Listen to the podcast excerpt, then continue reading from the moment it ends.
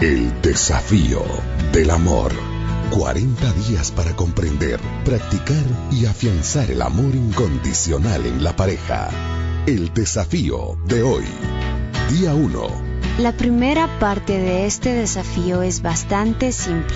Aunque el amor se comunica de distintas maneras, nuestras palabras a menudo reflejan la condición de nuestro corazón.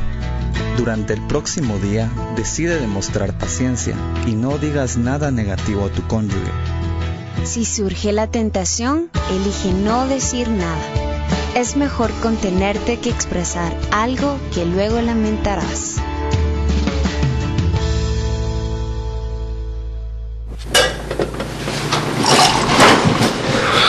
¿Podrías llevar esto a la tintorería, por favor? Creí que con dos días libres ya lo habrías hecho tú.